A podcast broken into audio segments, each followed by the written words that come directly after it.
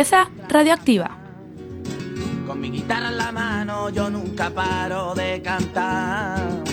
Que a mí me llaman el descanso. Hoy, eh, 19 de noviembre, estrenamos nueva temporada del programa del refugio del albergue Padre Rubinos, que promete muchas novedades y sorpresas. La plazuela, tomando el aire.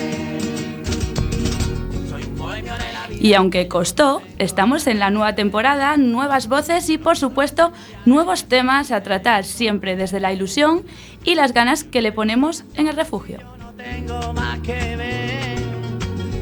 De la plaza cuando termina de llover de colores. Recordad que dos jueves de cada mes podrás escucharnos de 6 a 7 de la tarde aquí en la emisora Quack FM en la 103.4.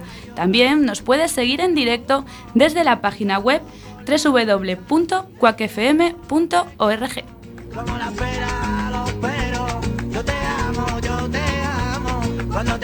gano.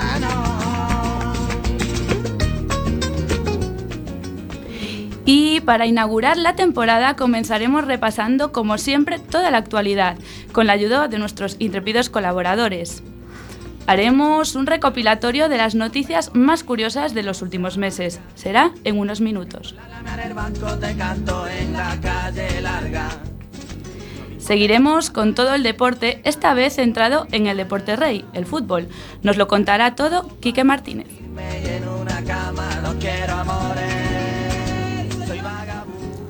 Continuaremos hablando de los programas del ayuntamiento, más concretamente del programa de inclusión social. Será en Todos por Igual de manos de Javier Cabanas.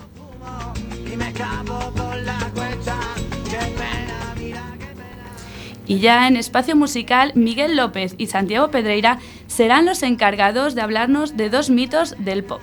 Viajaremos en la máquina del tiempo.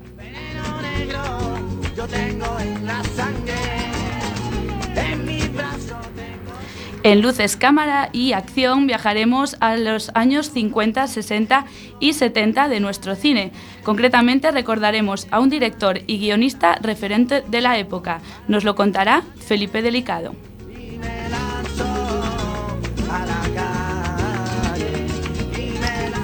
Y por último, eh, María Ayo nos revelará las mejores recetas para que nuestras comidas sean un éxito garantizado.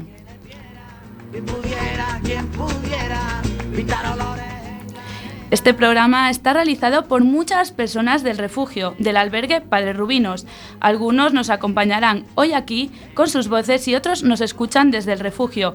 En la parte técnica se encuentra Mariano sustituyendo a Alba Puente y yo soy Clara de Vega. Empezamos.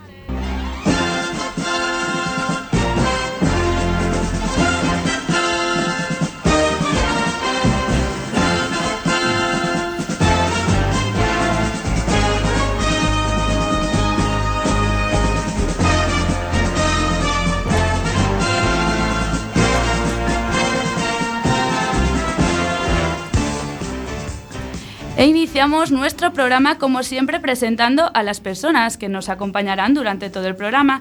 Muy buenas tardes, Miguel. Hola, buenas tardes. Muy buenas tardes, María. Buenas tardes. Muy buenas tardes, Javier. Buenas tardes. Buenas tardes, Felipe. Buenas tardes. Y por último, pero no menos importante, muy buenas tardes, Quique. Hola, buenas tardes, Clara.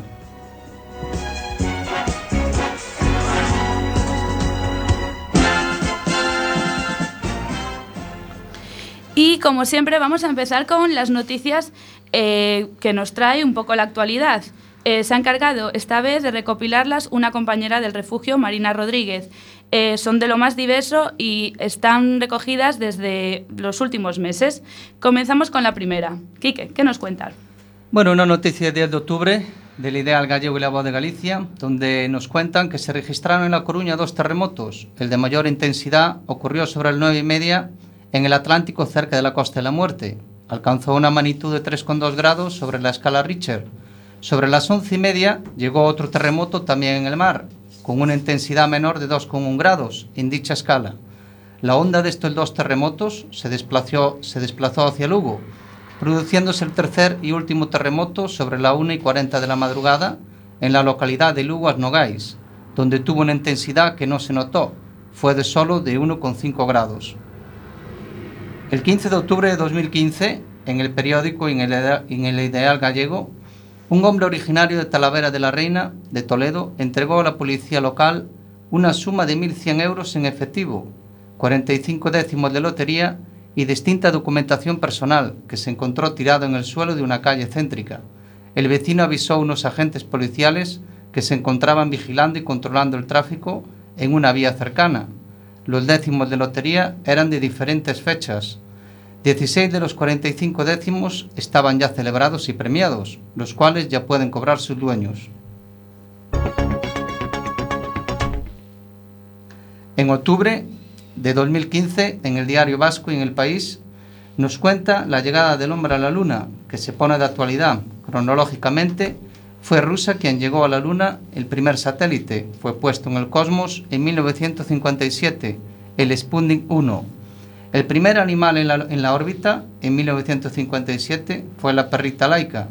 Y el primer hombre en el espacio, Yuri Gagarin, en 1961. El primer paseo espacial fue Alexei Leonov en 1965. Después continuó América con su llegada del primer hombre a la Luna en 1969 más otros cinco viajes a la Luna tripulados. Por su parte, Rusia creó estaciones espaciales, situando la primera en el espacio en 1971, el Salyut 1. Por otra parte, el archivo americano Proyecto Apolo difunde unas 800 imágenes inéditas de la lunización del hombre en 1969 y hasta 1972, publicadas también en Internet. Rusia mandará un satélite para fotografiar detalles del alunizaje del hombre en el 69. También pretende recuperar la ilusión de la llegada del hombre a la Luna con su proyecto de enviar misiones tripuladas por hombres y más adelante crear bases estacionales del hombre en la Luna estables. Los primeros viajes tripulados tienen fecha máxima para realizarse en el 2020. ¿Encontrarán ovnis? Seguimos con otra noticia de octubre-noviembre de 2015 en el país Recientemente se ha hecho público el resultado de un estudio realizado entre países de Europa y otros que ha puesto de manifiesto las nefastas consecuencias para los animales que viven libres en las reservas y parques naturales, ocasionando su extinción a causa del aparente inofensivo ecoturismo. Los turistas del ecoturismo se acercan demasiado a los animales, los tocan, dan comidas. Los animales como, consecuencia de estas visitas inofensivas se relajan y poco a poco se vuelven confiados ante cualquier extraño, con ideas de cazarlos o dañarlos. Este estudio demostró cómo cazadores furtivos se aprovecharon de esta adquirida confianza de los animales y creyendo los más turistas se le acercaban. Y esto lo aprovechaban los cazadores.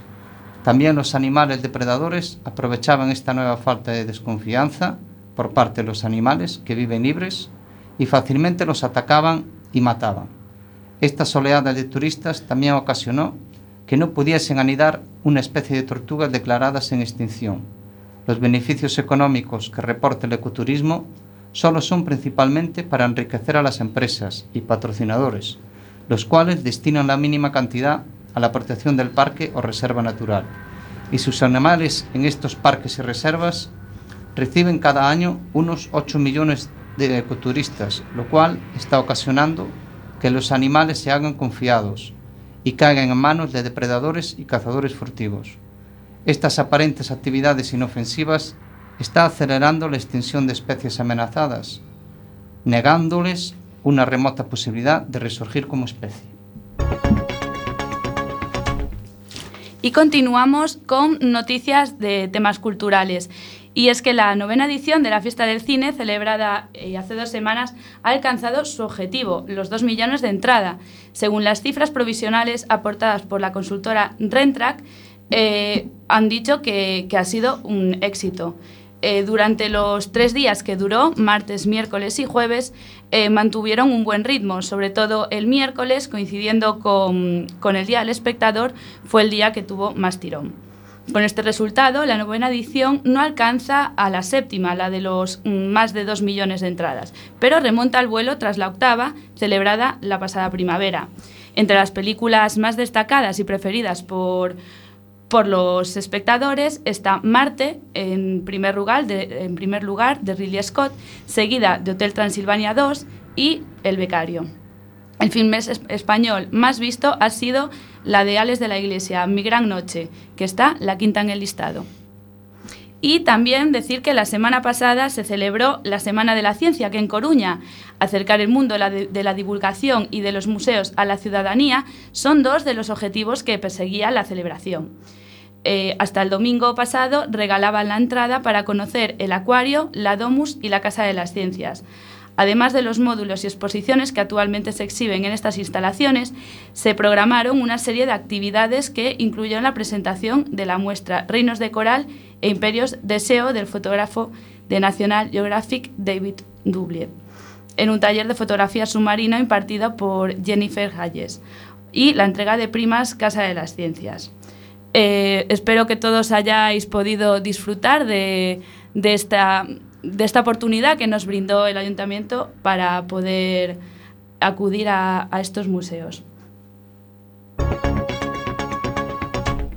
Y hasta aquí los asuntos de la actualidad de estos últimos meses. Nosotros seguimos, no se vayan, enseguida volvemos aquí en Radioactiva, en Cuac FM, en la 103.4.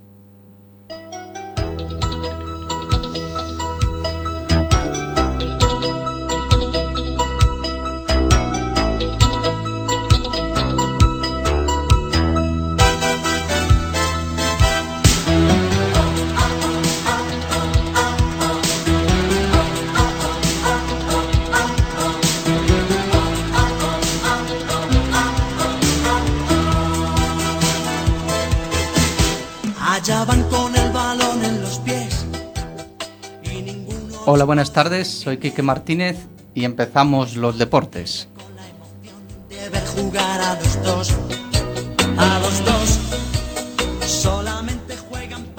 Comenzamos hablando, como no, del, del clásico por excelencia en el fútbol español.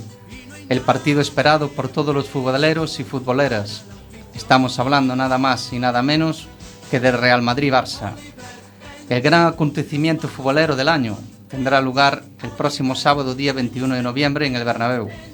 Un triunfo del Barça dejaría al Madrid a seis puntos y sería un golpe de autoridad, aunque queda mucho por jugar. La jornada será posterior a un nuevo parón de selecciones y la gran duda es la presencia de Leo Messi, un indiscutible en el clásico, lesionado de su rodilla. La fecha de recuperación ronda ese 21 de noviembre. Ya veremos si se cumple y le vemos hacer de las suyas. Por su parte, el técnico madridista, Benítez, espera recuperar a buena parte de los lesionados para que estén a punto en el clásico, en el que Real Madrid no se puede permitir tropezar, después de quedarse a tres puntos del Barça tras la derrota contra el Sevilla. Por otro lado, los Blaugrana, con los sobresalientes Neymar y Luis Suárez, siguen la línea ascendente a falta de su estrella, Leo Messi, que acelera su recuperación como dijimos antes, para poder disputar este partido. Sin embargo, las principales casas de apuestas no han tenido en cuenta el tropiezo del Madrid en casa del Sevilla y dan como favorito al club merengue. Si a las estadísticas nos remitimos, en los últimos 25 enfrentamientos entre ambos disputados en el Bernabéu, para el equipo de casa fueron 11 victorias, 8 derrotas y 6 empates. Pero en estos partidos nunca se sabe, así que gana el mejor. Las medidas de seguridad del clásico serán más intensas que nunca, después de lo ocurrido en París, tras el intento de los terroristas a acceder al Stade de France. La seguridad en el Santiago Bernabéu será extrema. Esperemos no ocurra nada y podamos disfrutar con total tranquilidad de un partido que desprende fútbol.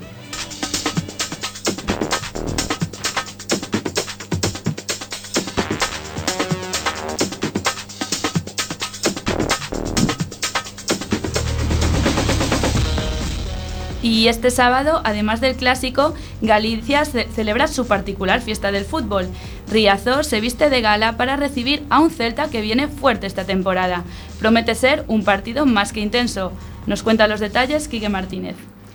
Así es, tan solo unas horitas después del Barça Madrid, las 15 horas, se celebrará el esperado derby gallego entre el Deportivo de La Coruña y el Celta de Vigo.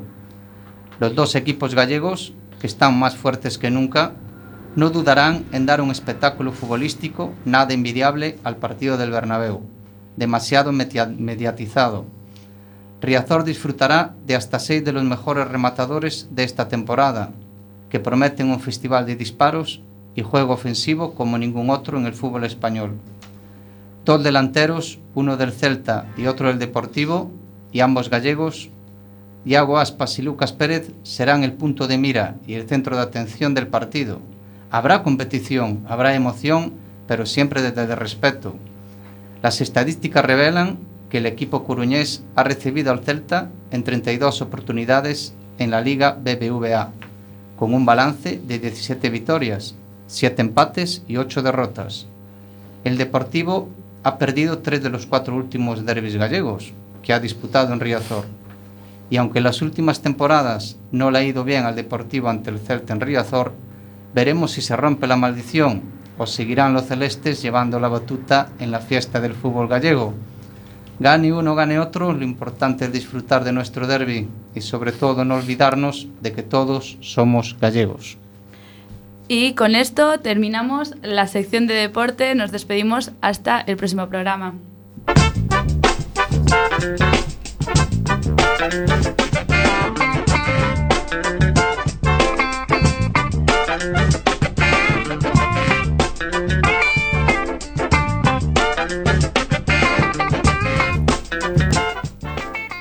Y nosotros seguimos aquí en Radio Activa. Recordad el programa del albergue Padres Rubinos del refugio.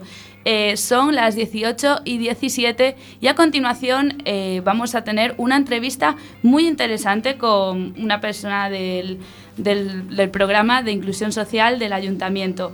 Eh, no se lo pierdan, seguimos en Cuac FM en la 103.4. Chicos, ahora sí.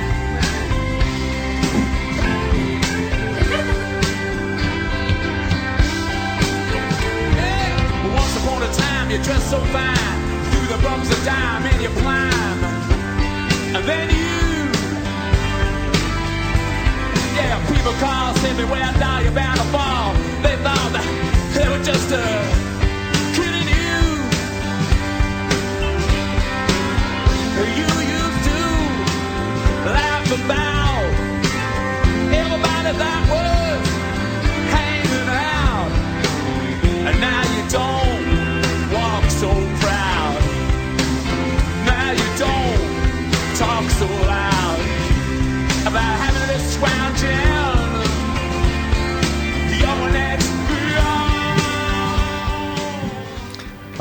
bienvenidos a todos por igual. Mi nombre es Javier Cabanas y vamos a hablar sobre el trabajo que desde el ayuntamiento se lleva a cabo con las personas sin hogar. El programa municipal de inserción social está destinado a varias está eh, que nos atae a nosotros de las personas sin hogar Además, desde el ayuntamiento también se llevan a cabo otras iniciativas. El Servicio Municipal de Atención a Urgencias Sociales, más conocidas como el SEMUR. El encargado de llevar a cabo estas atenciones primarias se trata de un dispositivo dentro de A Coruña que ofrece servicios a personas con vulnerabilidad y que están en una situación de riesgo trabajan en un horario donde los servicios municipales no están operativos, desplazándose hasta el lugar de la urgencia. Proporcionan información y orientación hacia diferentes recursos de la ciudad. Su trabajo está muy ligado al, nuestro. Albergue, muchas personas que atienden son derivadas a nuestro centro para hablar con más detalle de todos estos servicios tenemos hoy el placer de contar con la directora de Unidad Técnica en la Consellería de Justicia Social e Cuidados, coordinadora del programa de inclusión social El CHEMUR, María Teresa Regueiro. También nos acompaña una trabajadora del CHEMUR, Susana Uteiro, que nos contará en qué consiste este trabajo. Muy buenas tardes, María Teresa. Buenas tardes. Muy buenas tardes, María Susana. Hola, ¿qué tal? Bueno, en primer lu- eh, comenzamos hablando sobre el programa municipal de inclusión social. María Teresa, cuéntanos cuántas personas pueden acudir a esta unidad diaria, a diario. A diario. Bueno, os cuento. Os cuento, pero haciendo una, una diferenciación, ¿vale? Eh, si entendemos, acuden por ir en persona al, al centro donde desarrollamos nuestro trabajo, eh, bueno, las cifras son cifras en cuanto se comparan, ¿no? Voy a dar más que, más que una cifra por día, una media de atención, ¿vale? Entonces, personas que vienen eh, presencialmente, como decimos, pues unas 50, 60, ¿vale? Pero también me gustaría hablar de aquellas que atendemos diariamente, porque hay personas que se atienden y que no van ellas en persona a ese espacio, al centro donde estamos, porque se atienden diariamente a través de eh, llamadas telefónicas, a través de visitas, de acompañamientos, de contactos fuera de ese centro, con lo cual esta cifra diaria aumenta considerablemente. ¿Y en qué consiste el trabajo que realizáis? El trabajo eh, que, realizamos es un programa, un programa que se lleva a cabo, bueno, como tú hiciste presentación desde, desde el ayuntamiento, y que consiste en la atención a personas que se encuentran en una situación de carencias, de carencias graves, de carencia de medios y de carencia de habilidades para vivir de, lo que, de forma, como todos entendemos, normalizada.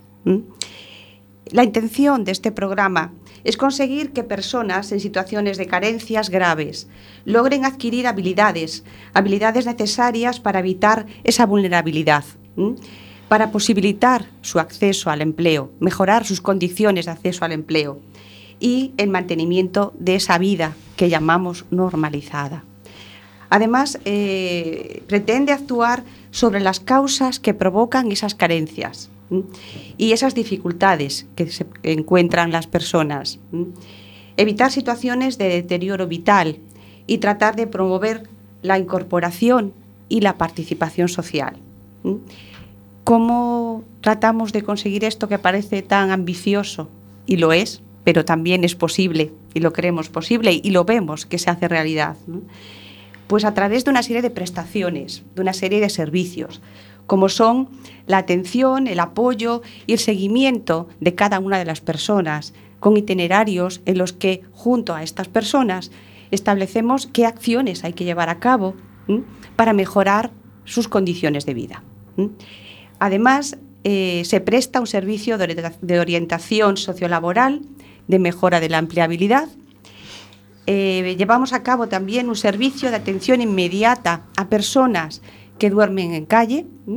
Eh, es importante que se conozca que este servicio no requiere de una cita previa, que se presta en horario de mañana y tarde, y de que cualquier persona que se encuentre en la ciudad sin un lugar donde alojarse pueda acudir a este servicio.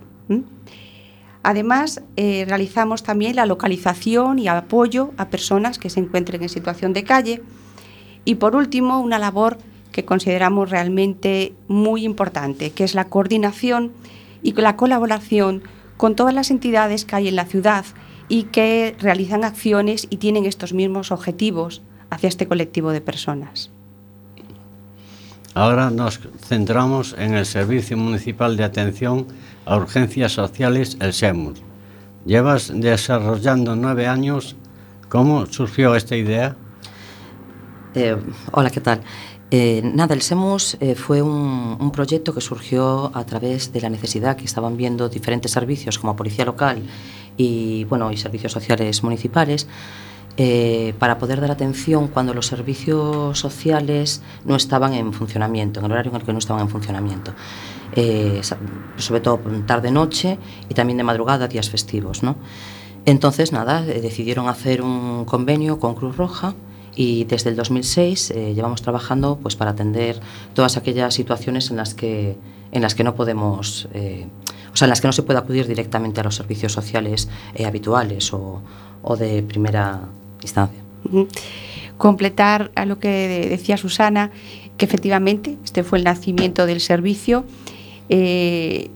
Que haya conocimiento es importante a nivel de ciudad, aunque sí hemos estado, comprobamos, y no la experiencia nos da que en estos años es un servicio que, ha aumentado en, su, en su demanda. Pero importante también es decir que si se inició para atención de situaciones de urgencia, de urgencia social, para situaciones imprevistas ocurridas en este horario, desde el 2012 tiene otra línea de actuación. ¿M? Además de atender las ur- urgencias individuales ¿no? que ocurren en calle o en los domicilios a personas o familias, además de eso, desde el 2012, desde el SEMUS hay una actuación específica dirigida a la atención a personas en calle. ¿Estáis contentas con vuestra profesión? Podéis contestar las dos. Bueno, realmente para mí eh, en las relaciones humanas, el conocimiento de las personas, ¿no? es algo bueno, vital e importante. Mi trabajo es un medio muy gratificante para esto. Bueno, eh, yo personalmente me siento muy afortunada por trabajar en, en lo que es en el ámbito de la inclusión y poder desarrollar esta labor eh, directamente con las personas. ¿no? Mira, yo soy socióloga y nadie se mete a esto ni por ambición ni porque tenga un montonazo de salidas laborales, o sea que más bien te metes por curiosidad y por vocación. Entonces yo creo que es algo que, que siempre me ha gustado, me gusta eh, realizar lo que, lo que hago y además espero que esto se vea reflejado en la, en la atención que reciben las personas con las que trabajamos. ¿Qué dificultades os habéis encontrado en vuestro trabajo?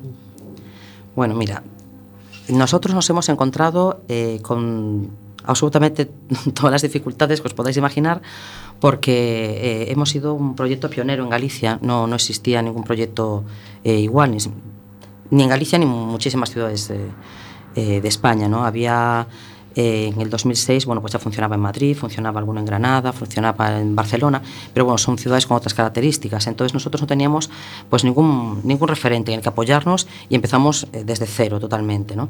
Además trabajábamos en un horario en el que la mayoría de los servicios no tienen atención y eso implica... Eh, no sé, eso complica demasiado lo que es la derivación a, a otros servicios, ¿no? porque nosotros tenemos que derivar, nosotros eh, asistimos a la persona, pero luego tenemos que derivar el caso para que le den continuidad, ¿sabes?, durante el día y cuando hay realmente eh, servicios de atención.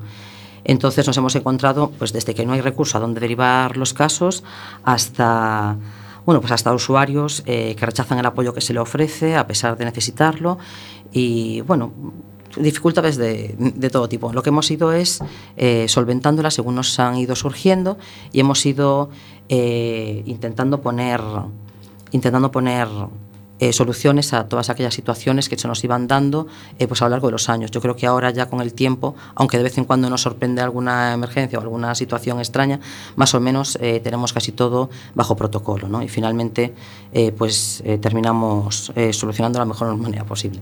¿Y tú, María Teresa, cuál fue la dificultad? La dificultad, bueno, yo creo que Susana eh, se ha, un poco lo ha desarrollado desde el propio servicio SEMUS, Claro. ¿vale? Mm.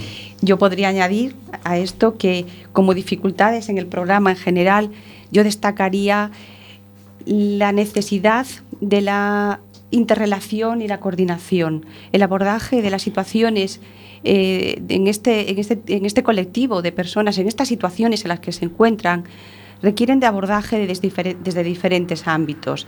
Hay problemas de salud, hay problemas de empleo, hay problemas de capacidad, hay problemas familiares. Entonces, todos esos problemas influyen entre sí y requieren en su tratamiento de diferentes servicios, de diferentes entidades y de diferentes competencias. Y esto mm, es algo que, en cierta manera, dificulta. Y ahora nos centramos un poco más en Susana. ¿Cómo es el día a día y en qué consiste el SEMUR? Eh, bueno, pues eh, el día a día del SEMUS es... eh, la verdad es que es como una sorpresa. O sea, nosotros trabajamos, llegamos a nuestro puesto de trabajo, y realizamos trabajo administrativo hasta que nos llaman para alguna emergencia. Tenemos unas compañeras que están en el centro de coordinación de Cruz Roja y que nos activan cada vez que la policía local eh, eh, llama por teléfono para comentar cualquier situación.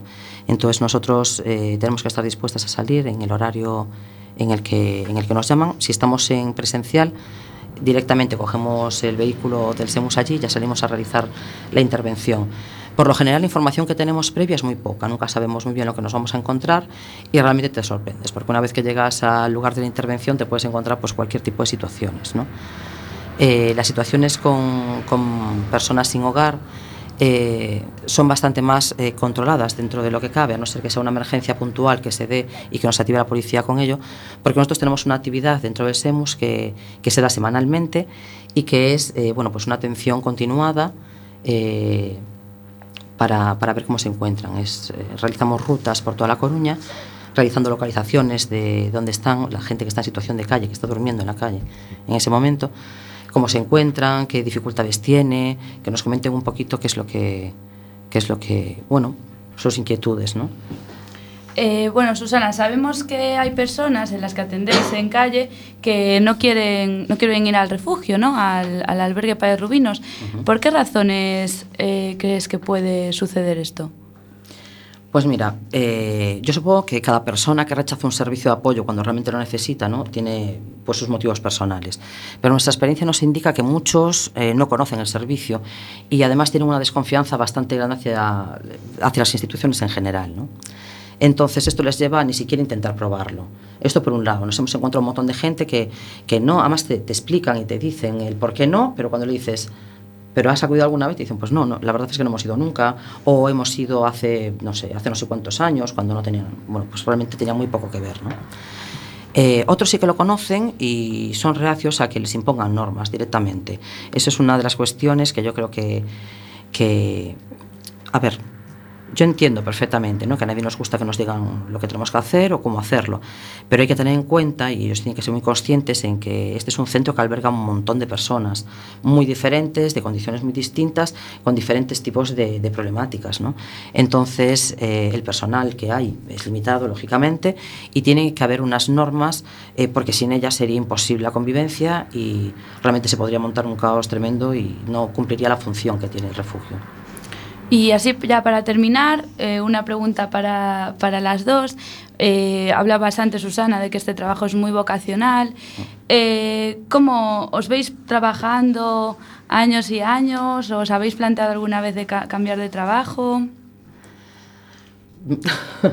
A ver, yo me veo años y años ahora, pero la verdad es que antes, antes no, claro, yo decía, mi madre, pues eh, todas las noches por ahí, sin apenas dormir.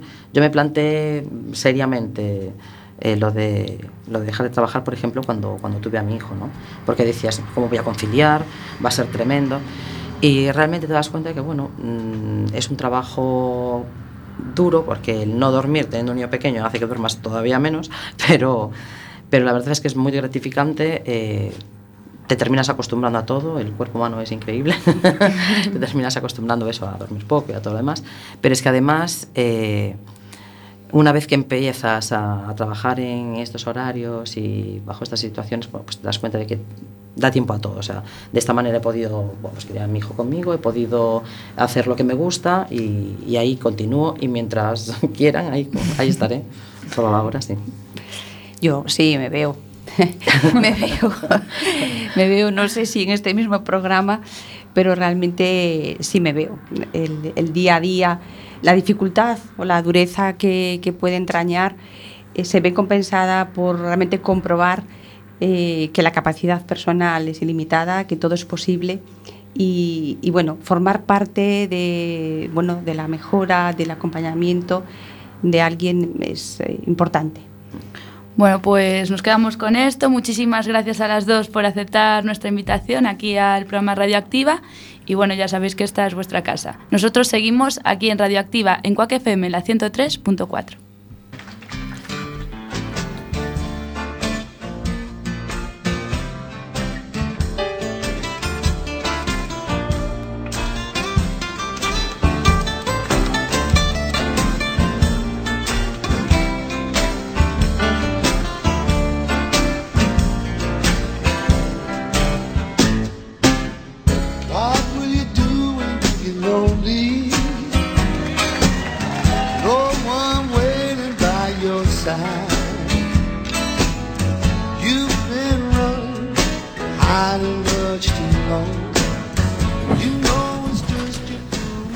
buenas tardes y bienvenidos una temporada más a Espacio Musical, desde el cual unos servidores, Miguel López y Santiago Pedreira, tratarán de hacerles pasar un ratito alegre con canciones de ahora y de ayer.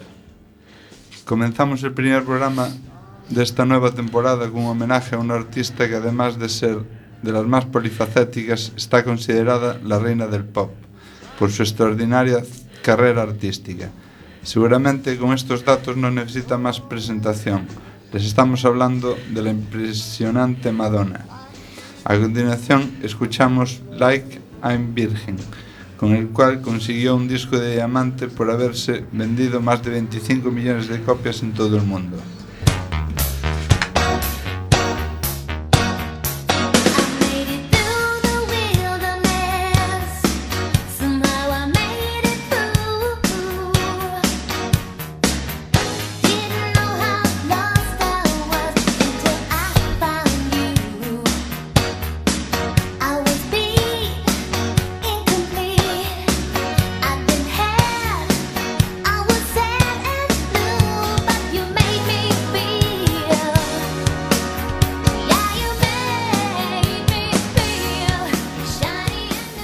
Madonna Luise Verónica Ciccone nació en Michigan, Estados Unidos, el 16 de agosto de 1958. Es cantautora, actriz y empresaria. Muchas de sus canciones se convirtieron en número uno en las listas musicales de todo el mundo, convirtiéndose en auténticas piezas de arte. Escuchamos su canción Cherries en la que en su séptimo año como artista, en, mil- en el año 1989, ya había vendido más de 75 millones de discos en todo el mundo.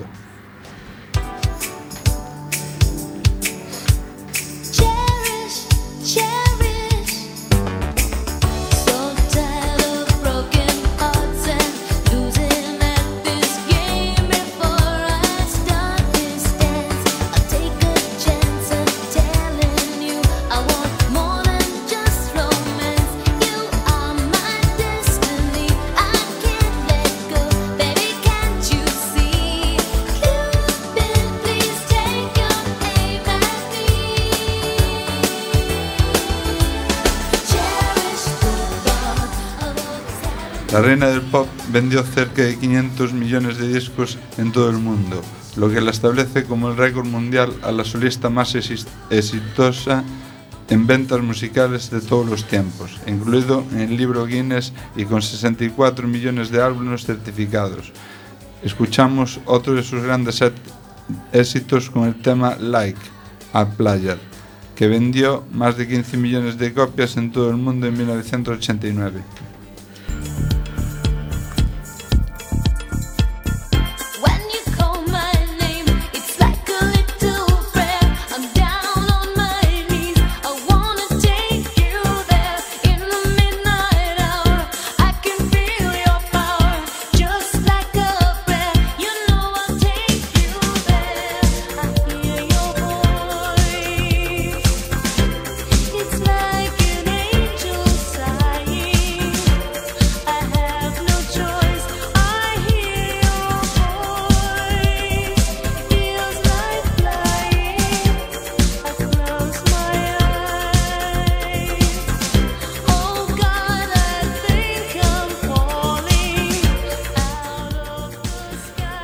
Es sin duda una mujer que ha dejado una huella imborrable dentro del programa musi- musical mundial y que hoy en día nos sigue dejando muestras de su arte, como la siguiente artista que nos toca presentar ahora.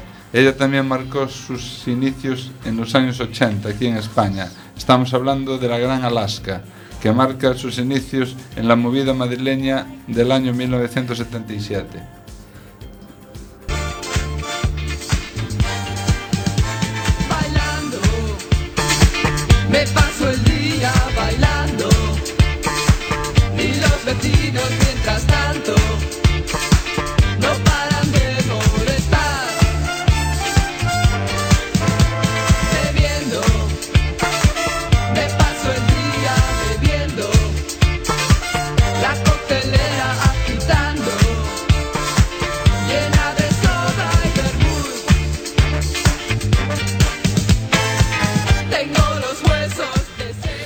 Ola, me llamo Santi e vou hablar de Alaska. María Olvido Gara, eh, nacida en México del 13 de, de junio de 1963. Es cantante, compositora y actriz y presentadora de televisión. Saltó a la fama con este tema acabamos de escuchar, Bailando, cuando comenzó su carrera artística en el grupo Alaska y los Pegamoides.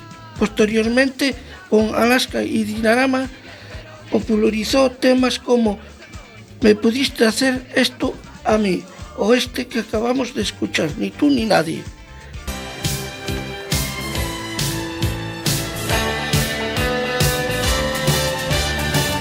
Muy mal en elevar mi tensión, en aplastar mi ambición. Tú así, ya verás.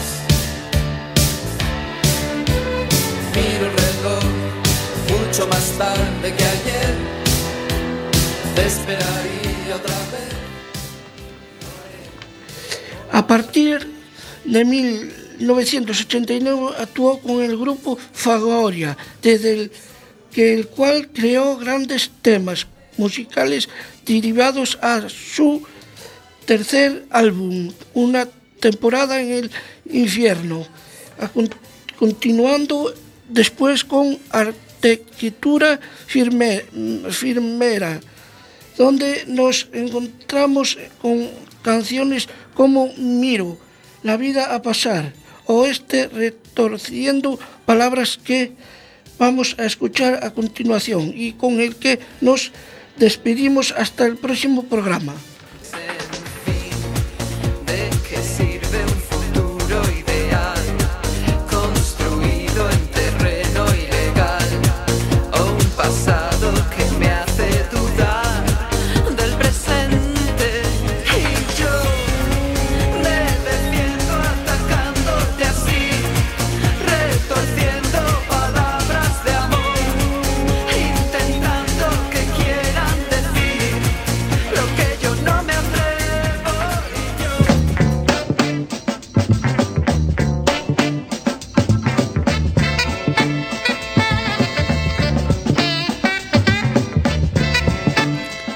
Y nosotros continuamos aquí en Radioactiva en el programa del albergue del refugio Padres Rubinos. Eh, recordad que somos, no somos profesionales y lo hacemos con toda la ilusión del mundo. Eh, cuando son las 18 y 42 y aún queda una sección, la de cine y la de cocina. Eh, no nos, vayáis, seguimos en la 103.4 en Quack FM. También nos podéis seguir en www.quackfm.org.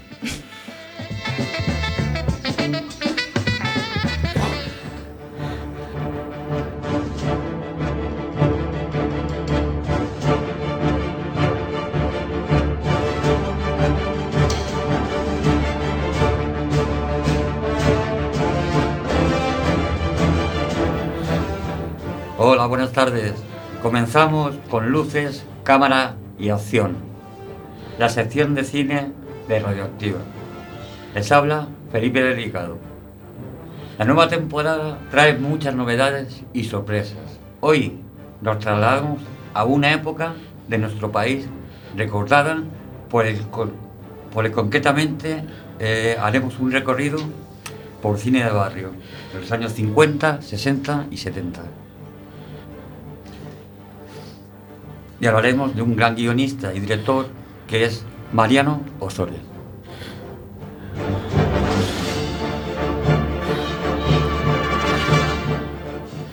Mariano Ozores nació en Madrid en 1926.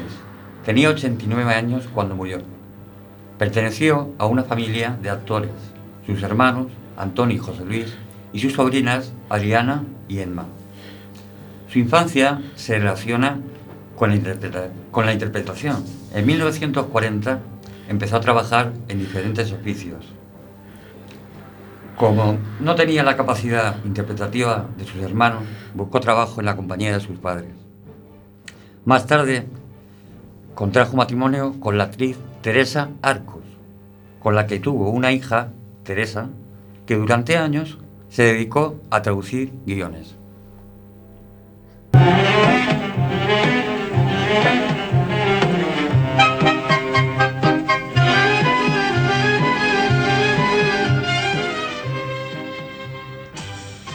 En 1952 dio sus primeros pasos en el cine, con la película Che, que loco. Además, también dirigió y presentó algunos programas de televisión, como seguro que alguno de vosotros recordaréis, Aeropuerto Telefunken. Entre sus mejores títulos está la trilogía Operación Cabaretera, Matajari y Secretaria. Mariano Sores tenía, entre muchas de sus peculiaridades, el incluir en sus películas a personajes famosos de la época, cantantes como Manolo Escobar, Pérez, Concha, Velasco, automovilistas de la talla de Martes y Trece, en, pe- en películas como la, La loca historia de los tres mosqueteros. Un habitual en sus trabajos era Gracita Morales, inmensa en la secretaria. Recordamos su inolvidable El señorito. Señora. Señora. ¿Qué hay, Vicenta? El señorito usa calzoncillos cortos o largos. Cortos, naturalmente. ¿Por qué? Porque se le va a ver toda la toma.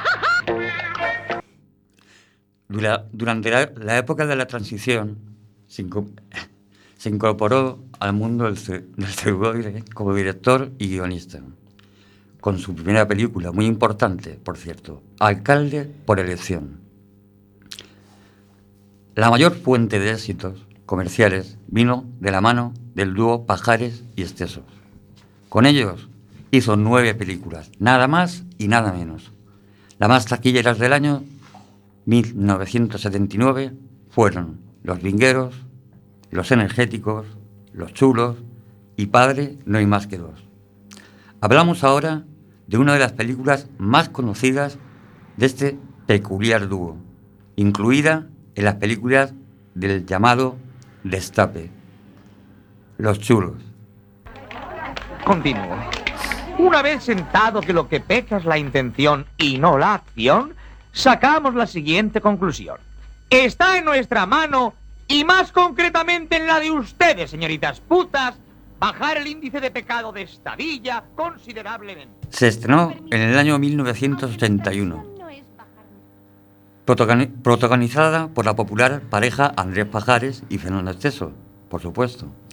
Cuenta la historia de Félix, un empresario un tanto peculiar que regenta un cabaret, dos bingos y tres casas de citas. Ahora se dispone a abrir una sala de fiestas con el beneplácito de la iglesia, ya que tiene en nómina al obispo. Lo que, le, lo que le, ayuda a contar con el visto bueno del ayuntamiento y todo esto verá, se verá amenazado con la llegada de Arcadio, Andrés Pajares, que abandona el seminario por considerarlo demasiado frívolo. Ahora ocupará el puesto de secretario de su tío. Este seminarista, escandalizado con la corrupción y el vicio existente en el pueblo, insta a las mujeres del alcalde y la, la diputación para convencer a sus maridos a abrir un local de vicio y así declarar una guerra abierta a Félix. Otro trabajo de Ozores con el que contó con la colaboración de la fantástica Concha Velasco. Es la red de mi canción.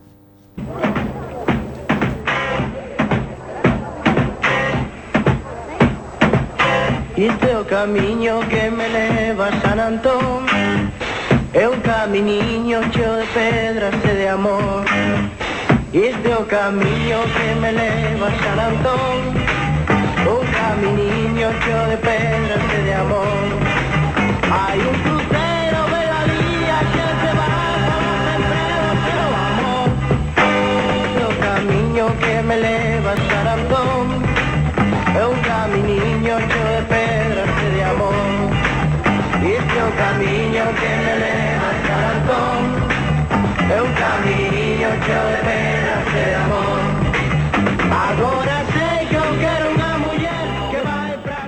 Estrenada en 1971, la red de mi canción tiene como protagonistas a su hermano Antonio Zores y a la famosa cantante Concha Velasco y Álvaro de Luna, entre otros. El film trata de Manuel, propietario de una flota pesquera de en Vigo. Él sueña que cuando se jubile dejará a cargo de la empresa a su hijo, Andrés. El joven, sin embargo, no tiene interés en el mundo del mar. Centra su atención en, sus pasatiempos favoritos, la música. Mientras, una fábrica de salazones intenta comprar la empresa de Manuel.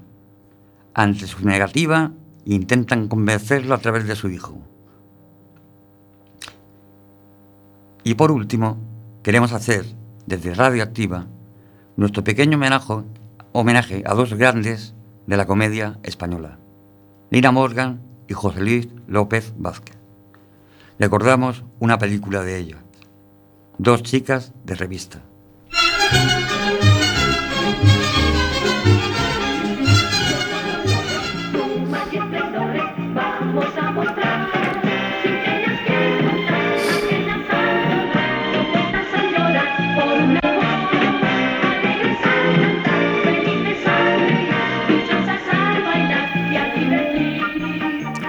Esta película se estrenó en 1972. Trata de un teatro madrileño que busca chicas de conjunto para crear una compañía de revista. A la prueba se presentan Catalina, una chica espabilada e inquieta, hija de una modista de- de- del teatro, y Alicia, una chica inocente, que estudió ballet en el extranjero y es hija de Cere Alcaraz, una famosa vedette retirada. Las dos candidatas se hacen amigas y se ayudan mutuamente para alcanzar el éxito. Así se convierten en la pareja teatral más famosa del momento. Pero con el éxito llega el amor y con él los obstáculos para su profesión.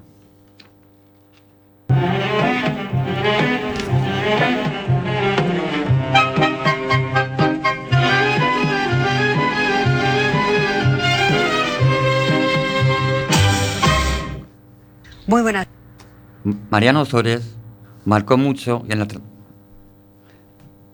perdón, Mariano marcó mucho en la transición y hacía reír a los seguidores del cine español, olvidándonos de los problemas cotidianos que tenemos la mayoría de los españoles, haciéndonos un poco más felices en aquella época, gracias a sus numerosas películas y sus éxitos. Nada más y nada menos que 98 era capaz de terminar el rodaje de una película, estar rodando otra y escribiendo el guion de la siguiente. Por ello, la Academia del Cine Español reconoce su trabajo como director y guionista, otorgándole este año el Goya de Honor por su larga trayectoria profesional. Con esto termino hablando de un genio del cine español y gracias por escucharme. Y hasta el próximo Luces, Cámaras y Acción.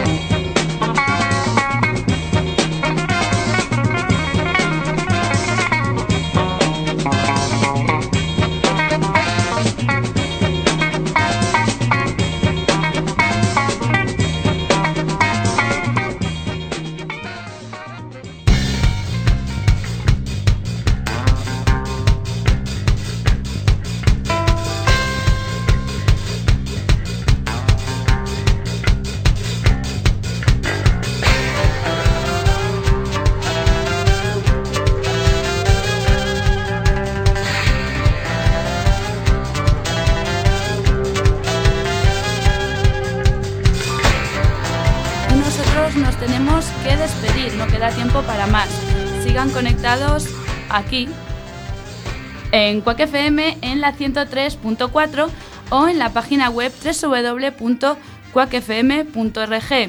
Hoy estreno de temporada con muchos inconvenientes, pero bueno, al final siempre sale adelante. Como todos los programas, agradecer a todas las personas que hoy nos acompañaron.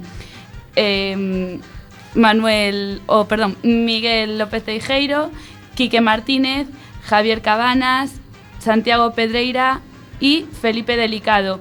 Y por supuesto dar las gracias por el trabajo de todos los que participan cada semana en este gran proyecto desde el albergue.